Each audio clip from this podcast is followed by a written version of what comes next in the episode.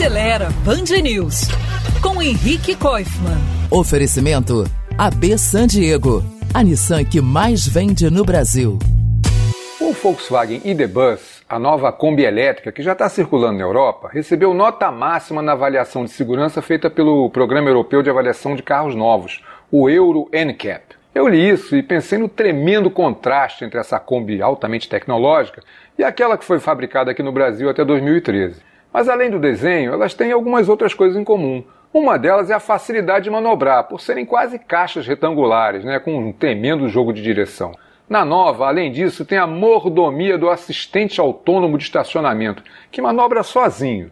E ainda vem com um sistema chamado Swarm Data, que memoriza as vagas em que se para mais e torna tudo ainda mais simples e rápido.